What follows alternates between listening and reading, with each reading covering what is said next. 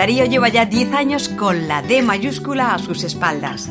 Y no es porque esa sea su edad, sino porque la cifra nos recuerda el momento en el que ingresó en la Real Academia Española de la Lengua para ocupar ese sillón. Gallego, de Vilalba, el mismo pueblo de Lugo en el que nació Manuel Fraga. D de Darío, como el abuelo que marchó de niño a Cuba. D de discurso claro. D de diccionario. Y como exdirector de la RAE defiende que el diccionario es de todos. Que vivimos en una sociedad en la que hay palabras globo, que se usan, se hinchan y desaparecen, que la academia no inventa, recoge las que la sociedad genera en una larga lista de espera que durante muchos años ha pedido vez a las puertas de su despacho. Darío es un padre orgulloso de sus dos hijos, antes que catedrático y doctor honoris causa por 12 universidades lucha contra el manoseo oportunista de un idioma que es propiedad de unos 570 millones de hablantes. Y lo hace con un jarabe, con los 305 años que lleva la RAE prestando servicio a la lengua. Este espía de las palabras, con la experiencia que le dan sus 68 años, de pelo y barba canosa, intenta introducir cordura en unos debates envenenados por la corrección política de miembros y miembras. Uno de los primeros libros que cayó en sus manos fue La Isla del Tesoro. Darío reconoce que el acto de leer es creativo, que proyectamos sobre el texto nuestro propio yo. Lo sabe bien Daniel, como escritor colombiano que es. En una sociedad dominada por la tecnología, ha llegado a decir que podría salir de casa sin pantalones, pero no sin un bolígrafo. La afición a la lectura la encontró en una casa austera, con sus cuatro hermanos y sus padres, los dos maestros. Este estudiante, con buena ortografía, daba clases de inglés para conseguir unos pesos. Sufría con las matemáticas y le encantaba la literatura. Daniel ha contagiado el sentido del humor a sus tres hijos y a sus nietos. Defiende la figura del bisabuelo. Es miembro de la Academia Colombiana de la Lengua. Dedicó medio siglo de su vida a trabajar en el diario El Tiempo y su profesionalidad le ha llevado a que le consideren allí el padre del periodismo de investigación. Ha sido guionista de televisión y de cine y le gusta Woody Allen. Darío y Daniel, dos nombres tallados sobre una D de también de diálogo. Diálogos. Darío Villanueva y Daniel Samper. Cope. Estar informado. Daniel, con D mayúscula al principio. Eh, quisiera compartir contigo una experiencia que tengo que decir que para mí fue muy grata, eh, como siempre lo es cuando me llaman desde América. hace unos meses, desde Radio Caracol de Bogotá, me llamaron, fue una entrevista muy agradable, con una entrevista, una entrevistadora muy inteligente y perspicaz, una entrevista yo diría de guante blanco, pero en esas hay que eh, tener cuidado porque a veces aparece una pregunta trampa, ¿no? Y a, la mitad del diálogo surgió y me dijo eh, mi entrevistadora, mire, presidente, de director de la academia, ¿qué piensa usted de lo que se dice de que el lugar del mundo donde se habla peor el español es España. Y yo le contesté, sin pensarlo demasiado, eh, que no creía que eso fuera realmente así, pero que lo que pasaba es que los colombianos hablan también el español, que con frecuencia nos hacen salir los colores a los españoles. Eh, ¿Qué te parece eh, la pregunta y la respuesta, ya que tú puedes hablar con mucho conocimiento de causa de todo esto, ¿no? Pues Darío Conde, me gusta más la respuesta que la pregunta, para ser sincero. Eh, es verdad que con frecuencia nos, comentan los colombianos, eh, es verdad que dicen, eh, es cierto que ustedes hablan el mejor español del mundo, o lo dicen ya en forma afirmativa, ustedes que hablan el mejor español del mundo. Ahora bien, a Colombia no le quedan demasiados prestigios a los cuales aferrarse. Hemos sufrido mucho por muchas razones, la violencia, la corrupción, el narcotráfico, etc. Entonces, cuando te dan una bandera, la empuñas como si esa fuera la última. Y por eso yo digo que sí, que somos el país que mejor hablamos español en el mundo. Y ahora hago algunas consideraciones. La primera es que eh, no es verdad, porque basta con ir a Colombia, leer la prensa, oír la radio e ir a ciertos barrios colombianos, sobre todo los de la alta burguesía, donde parece que les diera vergüenza hablar español o vender cosas en español. Están llenos de nombres en inglés. Realmente es, es, algo que, que, primero da rabia y después entristece. Pero también hay que decir que el colombiano sí cree que habla muy buen español y que lo considera una de sus virtudes. Entonces, eh, los temas de español fascinan en Colombia. Eh, es uno de los, de los motivos que mm, atraen a los lectores y a los, a los que están oyendo radio también, los que ven televisión. Y es por eso, porque realmente creemos que hablamos muy buen español. Yo diré, como dijo eh, en algún momento un académico colombiano que estuvo delegado aquí, y es que no somos el país que mejor lo habla. Seguramente hay secciones de algunos países donde se habla mejor, sin duda, pero somos uno, de los países que más lo quiere. Eso, eso sí es verdad. Entonces, eh, eh, cariño, todo. Eh, excelencia en español, cada vez menos, cada vez menos. Cada vez decae más el uso del español, allá y en todas partes. En la medida en que se extiende el español y en la medida en que, en que se hace imposible contenerlo, pues sí, está pasando que, que la, la, la, la plenitud de ese español se ha ido perdiendo, ¿no? Sí, pero fíjate, yo no creo que esto sea un problema eh, exclusivo del español, de los colombianos, de los españoles o de los 575 eh, millones de hispanohablantes. Eh, todo lo que tiene que ver con la lengua provoca mucho interés y es fácilmente comprensible por qué. Porque todos nos sentimos dueños de nuestra lengua y con razón y concernidos por ella.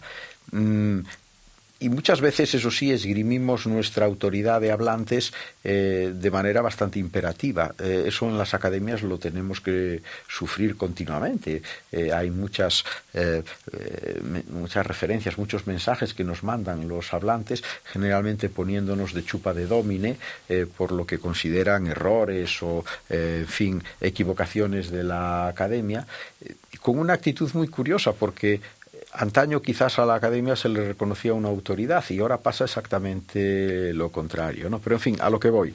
Es perfectamente razonable que todos nos consideremos dueños de nuestra lengua y con autoridad para opinar. Pero yo estaba comentando lo de la presentación el otro día del libro de estilo y en mi intervención eh, yo hice una trampa que me funcionó bastante bien, que fue que comencé leyendo un texto Em, y el texto venía a decir, eh, todos sabemos que el estado de nuestra lengua es calamitoso, eh, que vamos cada vez a peor, que estamos en una pendiente eh, que, eso sí, esperamos que no sea irreversible, pero que nos conduce al desastre absoluto y total en el manejo de nuestro idioma. ¿no?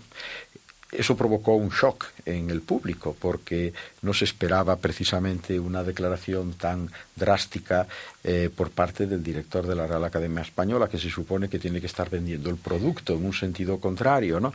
¿Y la trampa cuál era? Cuando ya acabé esa cita, eh, dije, acabo de leer una cita de George Orwell y lo único que he hecho con ella es que eh, donde él ponía lengua inglesa, yo he puesto nuestra lengua, eh, para engañarles a ustedes. ¿no?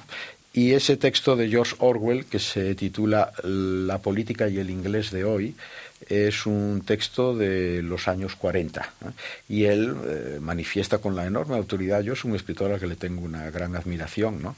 Eh, creo que en 1984 su novela distópica es de lo más interesante porque además prevé allí muchas cosas que están ocurriendo ahora. Quizás el único defecto es que le haya puesto un título tan corto en el tiempo, 1984, que ya ha pasado y lo que él nos cuenta allí está sucediendo ahora, desafortunadamente. ¿no? Pero eh, lo hice para, en fin, eh, estimular el convencimiento de que eh, no hay ninguna lengua perfecta, no hay ninguna comunidad que utilice perfectamente su idioma y que por lo tanto quizás hablar de un país que es el que habla mejor que otro una determinada lengua pues sea un poco eh, exagerado. Yo también creo, como tú decías, que hay personas en cualquiera de nuestros países que hablan bien la lengua y otras que la hablan zarrapastrosamente mal. Pero sí me gustaría que tiráramos un poco del hilo de lo que tú comentabas a propósito, por ejemplo, de eh, una burguesía eh, distinguida, por ejemplo, en Bogotá, lo mismo pasa en España, que parece como si le diera vergüenza eh, mencionar las cosas en español y recurren al inglés, lo que manifiesta un complejo de inferioridad verdaderamente absurdo. ¿no? yo siempre critico esto. y sin embargo, a veces hay datos de la realidad que me vuelven más optimista. Y ahora tengo uno que quiero poner sobre la mesa, y es que a mí me desesperaba ver en, muchas, en muchos establecimientos públicos de manicura el título de Nails Factory. Ahí parecía una cursilería atroz y una estupidez incluso quizás mejor la palabra sería una gilipollez eh, de tomo y lomo, ¿no? Bueno, pues el otro día he encontrado una tienda de esas características que se titula Salón de Uñas.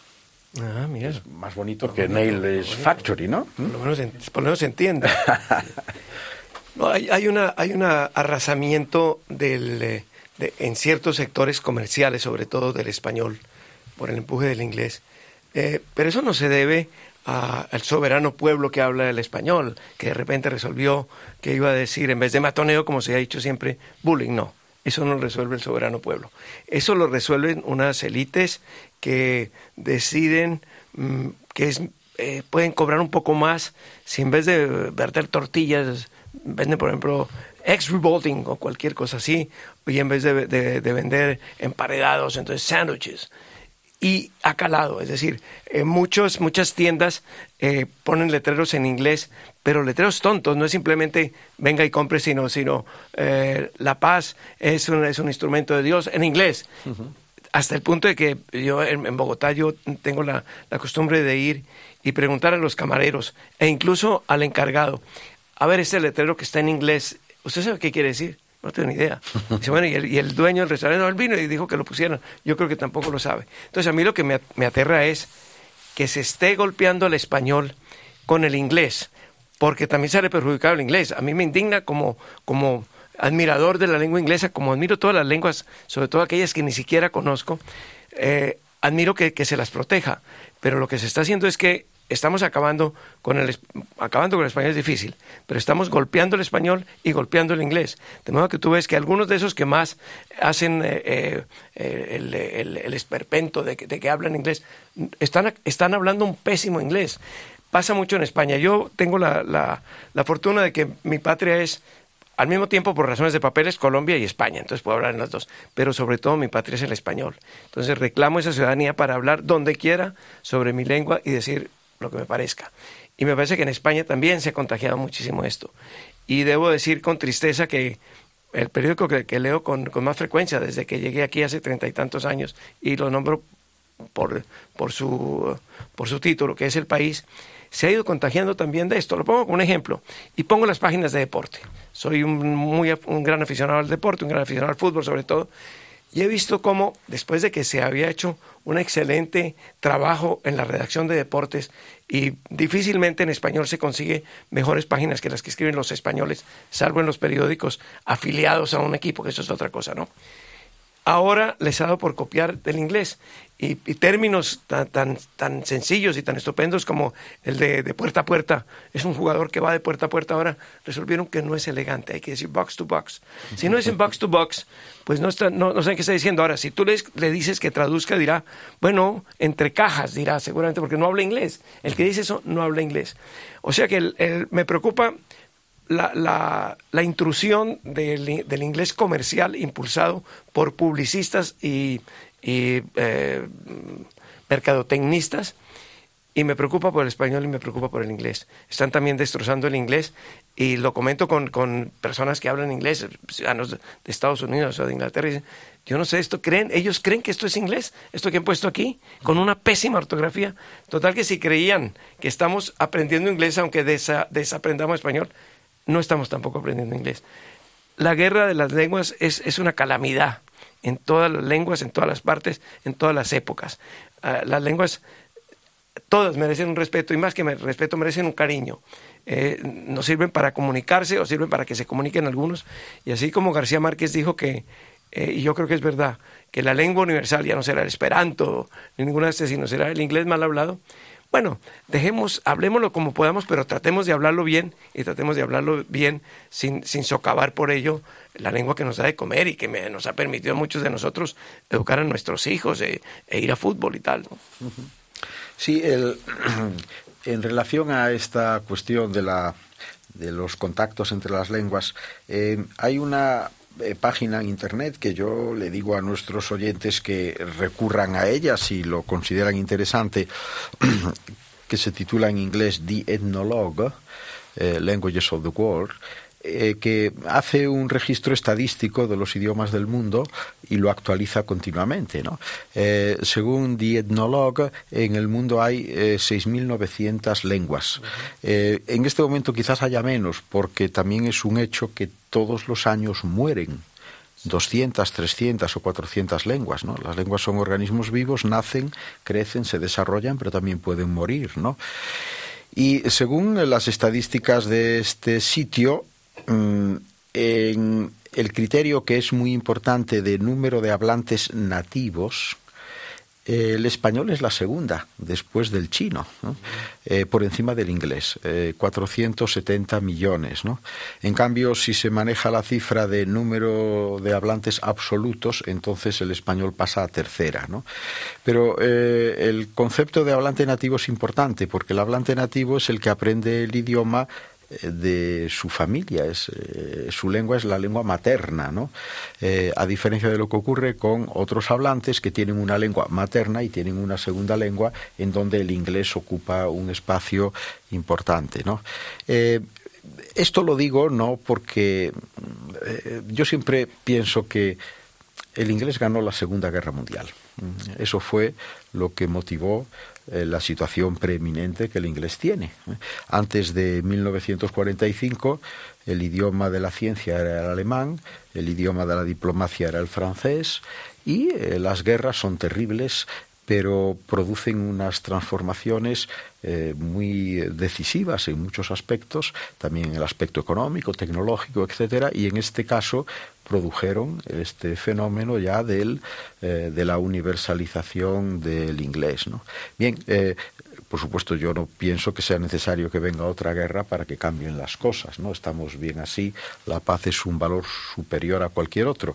Pero no tengo una actitud pesimista eh, porque eh, ese dato de que somos la segunda por el número de hablantes nativos es realmente muy esperanzador. Pero lo que sí me preocupa es esa actitud eh, que quizás esté utilizando palabras muy expresivas, pero eh, que yo identifico con el concepto del papanatismo, por el cual los hispanohablantes a veces nos entregamos de manera absolutamente irreflexiva, irresponsable y cursi al inglés como si el inglés aportara un valor añadido a las cosas, es decir, que si algo se denomina en inglés tiene más valor que si se denomina en español. Y quiero poner un ejemplo de esto que a mí me quita realmente el sueño, y es el siguiente. Eh, la gente dice tablet. Yo, a, mí eso no me cabe en la cabeza por una razón muy sencilla. En primer lugar, la palabra es una palabra latina. Eh, que compartimos el inglés y el español. Por cierto, el inglés no es una lengua neolatina, pero tiene un 50% del léxico que procede del latín. Eh, y a veces las palabras tienen doblete, es decir, hay para designar un mismo hecho o un mismo objeto, hay una palabra de origen sajón y hay otra palabra de origen latino, ¿no? Y se decía, por ejemplo, que los oxonienses eh, gustaban más de un inglés latinizado eh, porque tenía una aureola culta superior al inglés más genuino, más auténtico, ¿no? Tablet viene del latín. Mm, la diferencia entre tablet y tableta es una A. Eh, es decir, no hay que hacer un gran esfuerzo para trasladar eh, el término en inglés al término en español. Y luego, eh, pensando en términos exclusivamente prosódicos y de pronunciación, tablet tiene un problema con el plural. ¿Cómo decimos en plural tablet? Tablets el grupo S final TS es contrario al español. En cambio, si decimos tableta, el plural es muy sencillo, tabletas. Y luego veo también que quienes dicen tablet tienen una confusión eh, importante entre el género de la palabra. Unos dicen la tablet y otros dicen el tablet. Si dijeran la tableta, ah, igualmente eso estaba arreglado y resuelto. Eh, y eso hay que denunciarlo, ¿no? Es decir, que esa, esa eh, entrega papanatas al inglés es eh, enormemente cursi y es indigna de la, de la idea de que pertenecemos a una lengua muy respetable ¿eh? Eh, y muy eh, demográficamente muy potente, ¿no? Y no digamos desde el punto de vista cultural, porque ojo, la cultura en español es verdaderamente apabullante, está entre las culturas más potentes, no solo la cultura culta, valga la redundancia, la alta cultura, sino también la cultura de tipo popular. En este momento, pues mira, a mí a veces me han criticado por decirlo, ¿no? Pero resulta que según mis informaciones, el año pasado el vídeo musical que partió todos los récords en la historia de YouTube fue una canción cantada por un puertorriqueño en español que se titula Despacito. Bueno, pues eso ha barrido eh, por completo. Es decir, que también en la cultura popular de la música eh, consumida por millones de personas en todo el mundo, he estado en septiembre pasado en China y los chinos cantaban despacito, porque además es muy pegadiza, es un ritmo muy... ¿ah? ¿Eh? Bien, oye, pues eh, eso no le ocurre al hindi ¿eh? y no le ocurre al swahili, le ocurre al español. es que la, la asimilación del inglés como una lengua artificial para mostrar estatus o belleza o riqueza o creer que se es mejor por el inglés es básicamente de las capas eh, más ricas, más burguesas, más snobs y más cursis de nuestras sociedades, de todas las sociedades que hablan español. El pueblo raso abajo baila muy sabroso sin esos problemas. A mí, como ejemplo que tú proponías uno, yo propongo otro.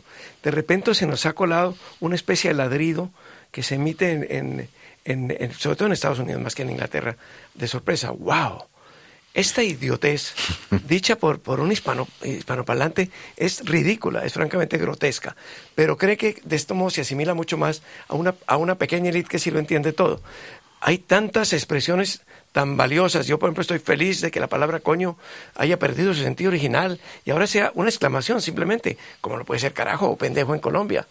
Eh, un, un wow no vale, no vale nada, vale medio coño, la verdad. Entonces, esas, esas personas que antes decían, oye, coño, ya son las ocho, dicen, wow, son las ocho. Lo, dicen a partir de que son papanatas, son tontos, son tontos del culo, seamos sinceros. No pasa en el pueblo. Yo no he visto por ahora ninguna, ningún eh, chofer de taxi, ni, ni ninguna hincha de, fútbol de los que van a las, a las, a las eh, arquibancadas, como decían los portugueses populares, que diga, wow, dice, coño, casi le da, o lo que sea. En España y aquí y en todas las demás partes, que cuando voy a, un país por cubrir fútbol es, es, mi salsa, es mi, es mi mundo. Bueno, eso ha pasado porque lo oyen y entonces lo imitan. Y otra que está cerca también lo imita, es un, efecto de, imitación que no llega a las clases populares.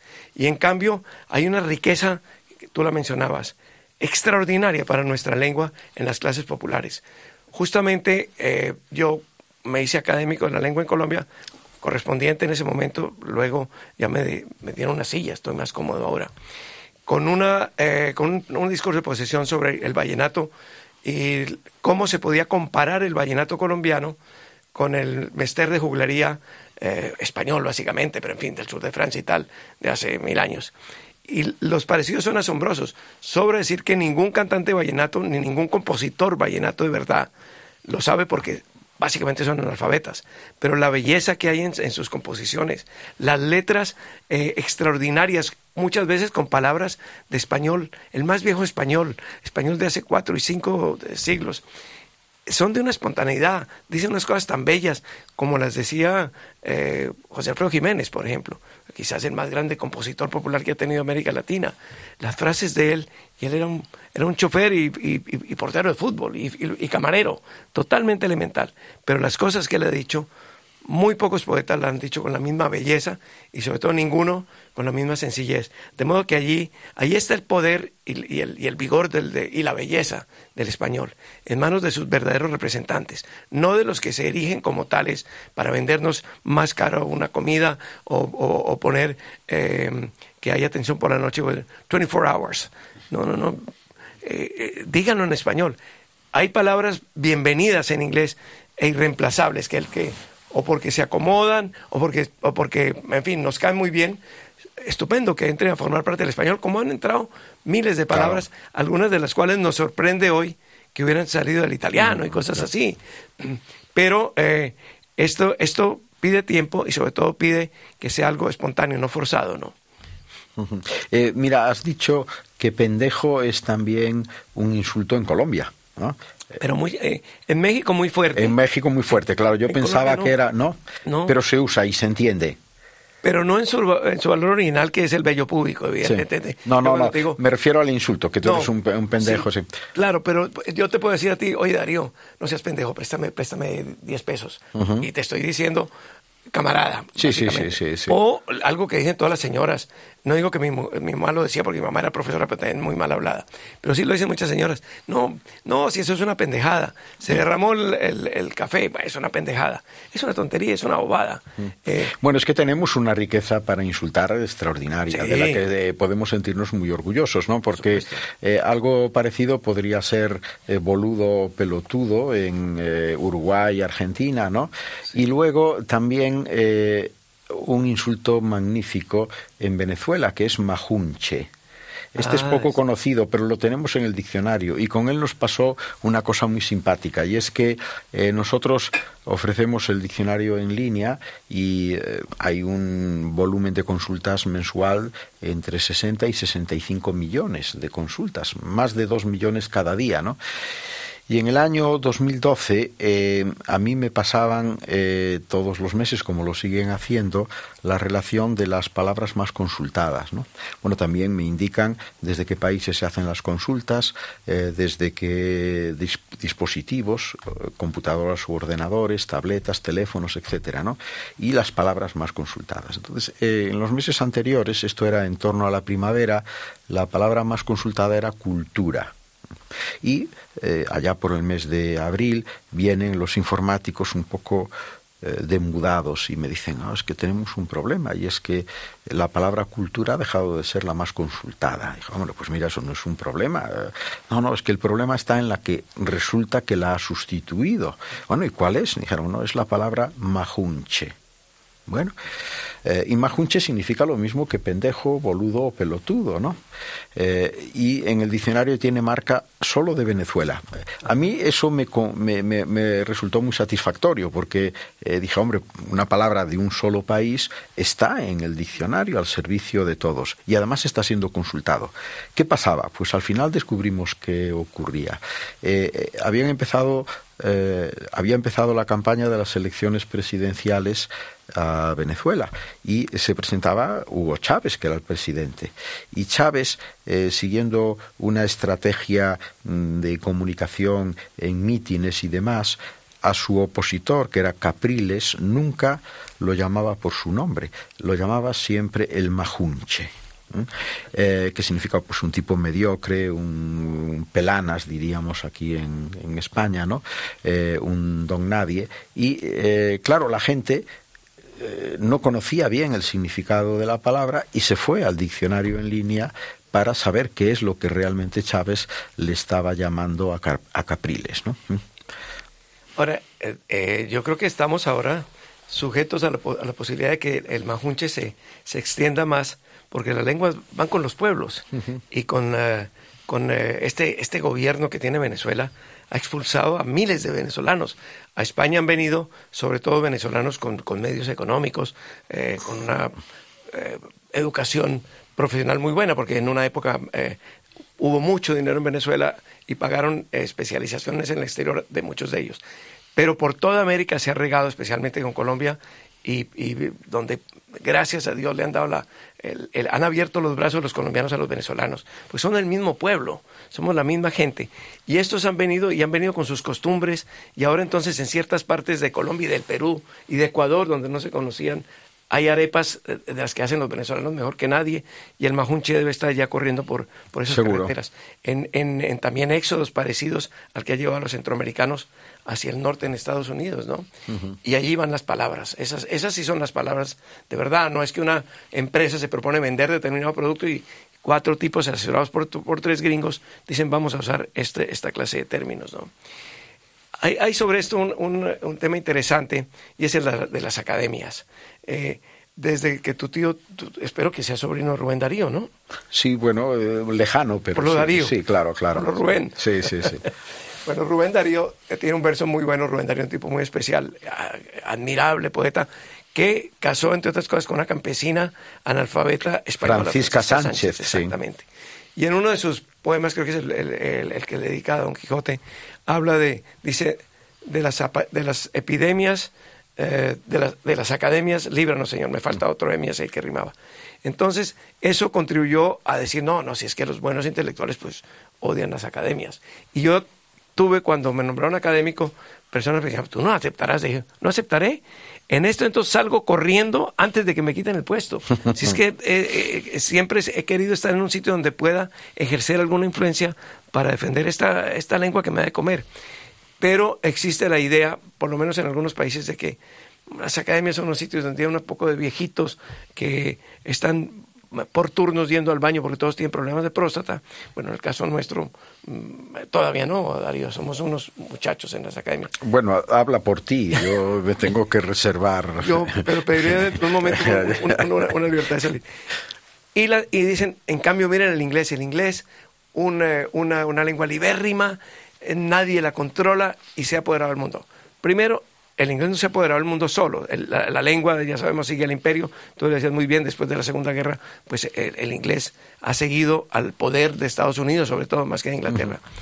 Pero no es verdad que no tenga ningún control, no es verdad que, que el inglés sea una lengua libérrima, que cada quien la habla como quiere.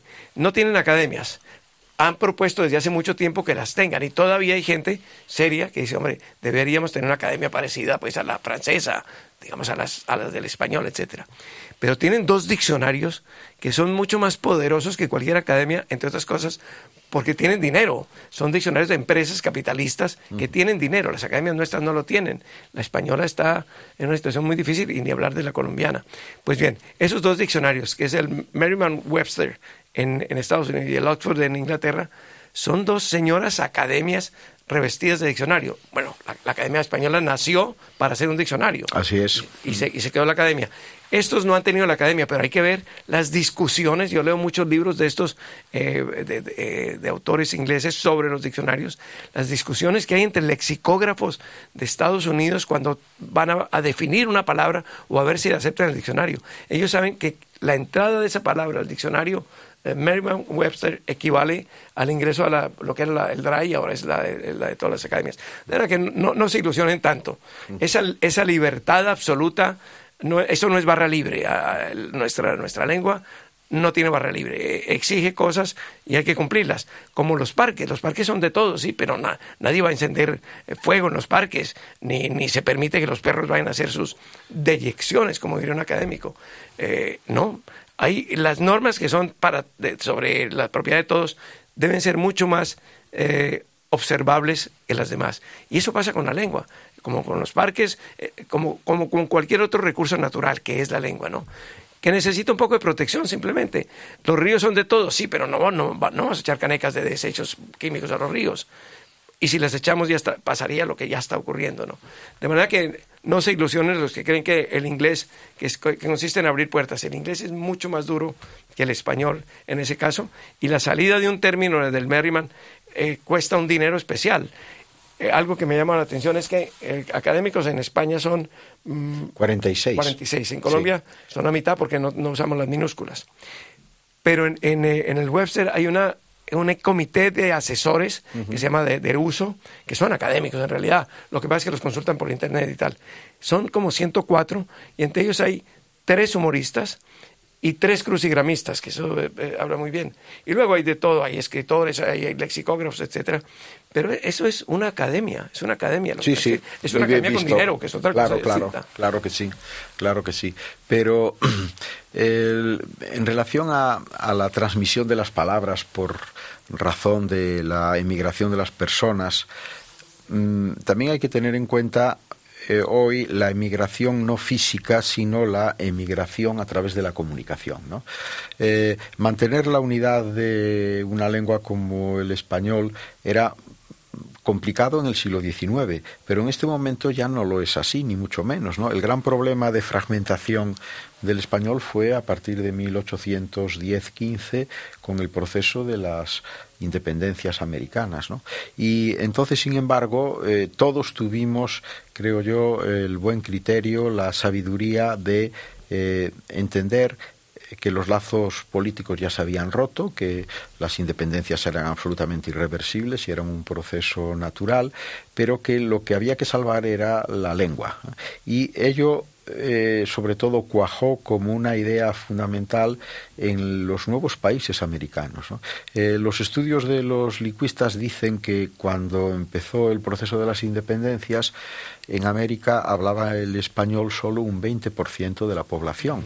Es decir, que la colonización española fue muy poco agresiva en el aspecto lingüístico, en parte porque los agentes más presentes y más proliferantes de la colonización eran los religiosos, eran los misioneros.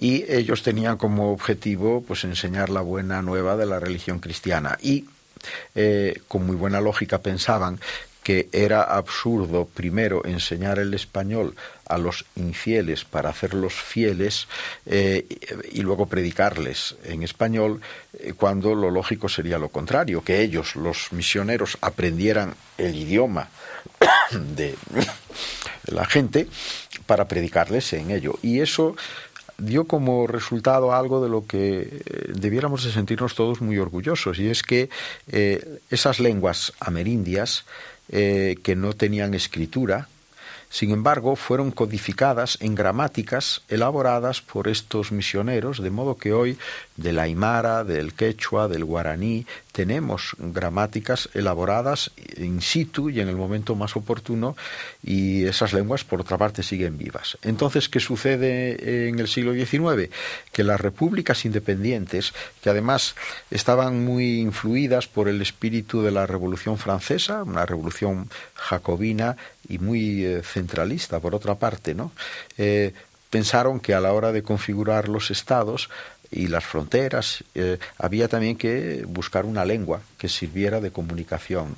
Eh, por ejemplo, Guatemala, que es un país al que yo le tengo una gran simpatía, no es muy grande territorialmente hablando, pero es un país muy poblado, tiene un índice, una densidad de población muy alta. Bueno, pues en Guatemala hay eh, más de 100 lenguas distintas que a veces son lenguas de valle y que no se comunican con las del valle próximo, no son de la misma familia. Claro, desde una visión moderna, republicana del nuevo Estado naciente era necesario encontrar una lengua y eh, no hacía falta buscarla muy lejos porque era simplemente la lengua que había dejado allí eh, España. Y luego, claro, eh, a través de la educación, que es fundamental en todo lo que tiene que ver con el idioma, empezó a funcionar eh, el sistema. ¿no? Entonces, el español hoy es la lengua global que es no por la colonia española, sino fundamentalmente por la independencia. Y en el siglo XIX había el peligro de fragmentación.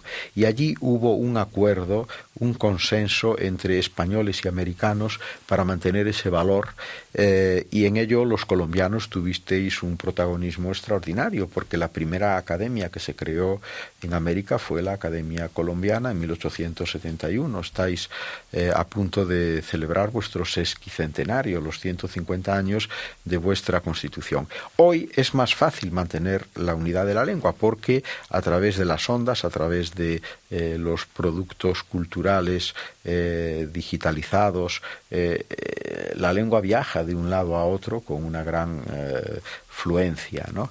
me comentaba un muy buen amigo que fue mm, secretario general de la Asociación de Academias de la Lengua Española, Humberto López Morales, cubano de nacimiento, académico de la puertorriqueña, que él había escuchado en una televisión extremeña eh, una entrevista con una señora del pueblo eh, a la que le eh, preguntaban qué le parecían las fiestas que el alcalde había organizado y ella dijo no no estupendo me parecen chévere bueno, pues esta señora extremeña utilizaba un, calificativo eh, fundamentalmente venezolano, no sé si en Colombia también es eh, de uso habitual también. En la costa colombiana muchísimo. Claro, muchísimo. Bueno, ¿y por qué? Pues simplemente por las telenovelas. Eh, esa procedencia y, y, ya estaba perfectamente asimilada dentro de la manera de expresarse en español de una señora de Extremadura, ¿no? Sí, a ver, eh, eh, entre los ídolos míos están tres que voy a mencionar, que son Messi, Juan Manuel Serrat y don Rufino José Cuervo, que era el, más grande gramático colombiano y seguramente uno de los más grandes de América y de la lengua española, que se equivocó profundamente cuando dijo nos vamos a partir, eh, la lengua española se va a subdividir como se subdividió el latín y un día acabará por extinguirse. Estaba totalmente equivocado. Hay una famosa polémica con don Juan Varela, Valera muy interesante en, que don Juan Valera tenía la razón. Él dijo, no, esto, es, esto está sólido, esto no, no se va a partir en muchas lenguas. Se había equivocado don Rufino y no era un hombre que se equivocara demasiado. Ahora bien, se equivocó porque después llegó la revolución de los medios de comunicación. Él murió a principios del siglo XX y muy poco después había radio y unos años después había ya televisión y luego cine y ya llegamos hasta Netflix y todas estas cosas, que ha servido realmente para consolidar y mostrar la variedad del español. Y es verdad lo que tú dices, ahora hay términos que antes eran de un solo país y se usan en muchos otros.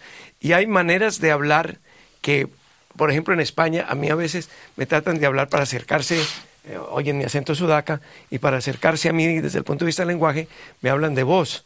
Me dice, ¿y vos estás? O no sé qué. Ese es un voz que se usa en algunas partes de Colombia, pero no en todas. No en Bogotá, de donde yo vengo, pero me encanta el voz y, lo, atesoramos. Sin embargo, hay países que solamente hablan con voz, como, como Costa Rica. Usted y vos nomás.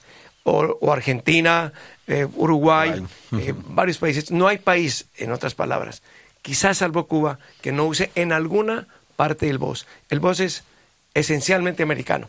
Pero ahora ya lo, lo oye uno aquí lo oye no porque, porque hayan, aprendido a usar el voz, aunque es totalmente válido y aceptable, sino porque a fuerza de oírlo entonces tratan de comunicarse mejor con, con, los que venimos de allá y nos hablan de voz. Y como nos hablan de voz, nos hablan de chévere.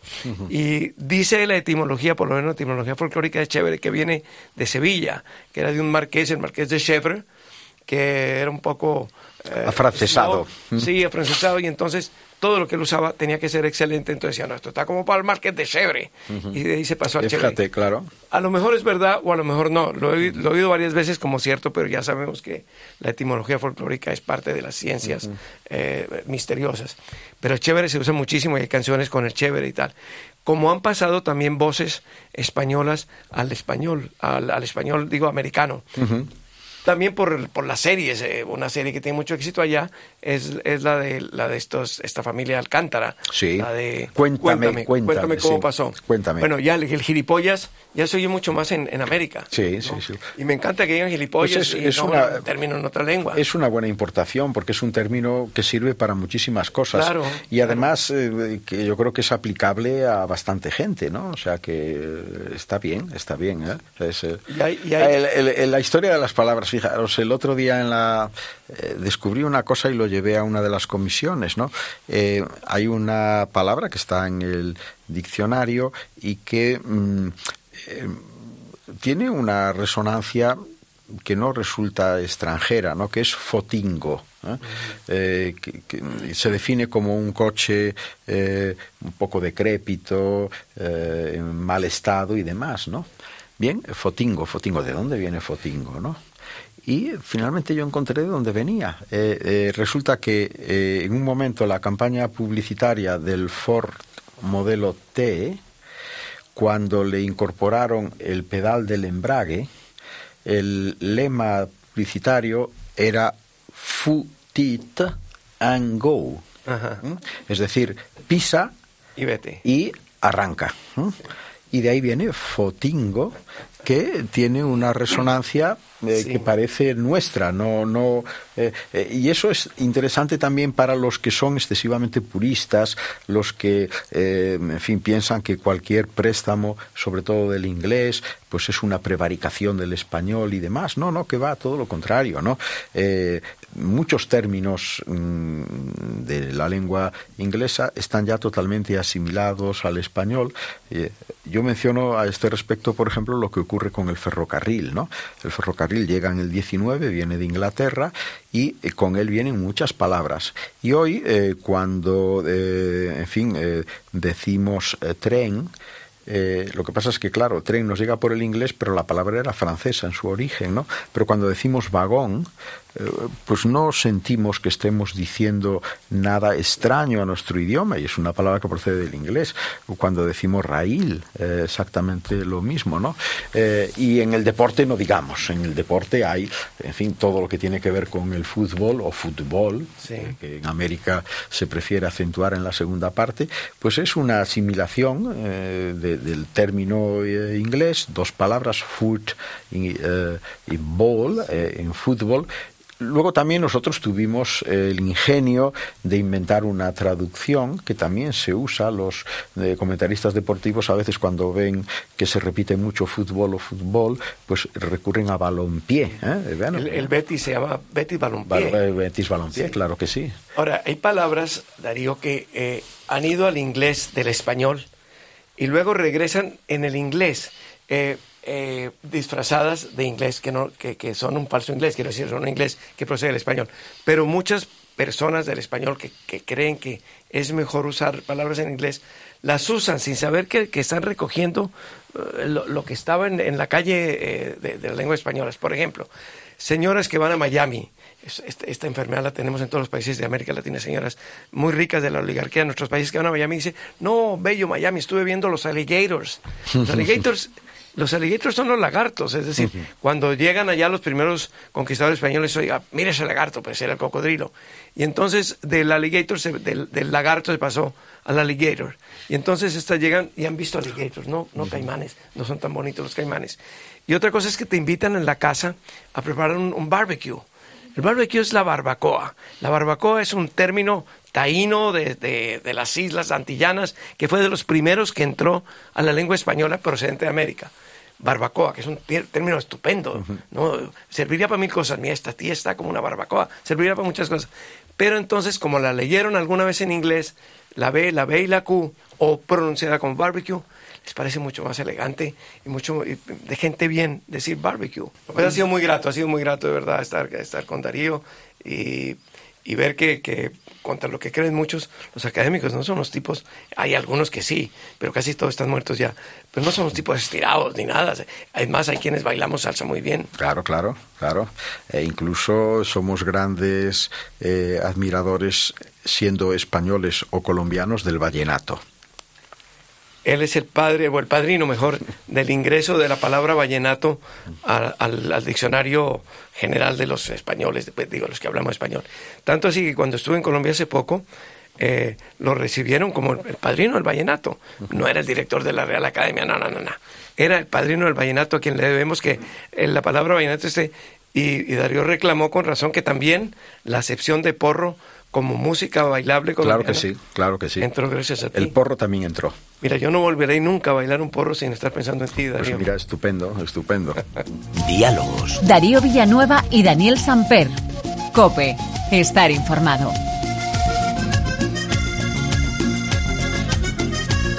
Acordate, moralito, de aquel día que estuviste en Urumita y no quisiste hacer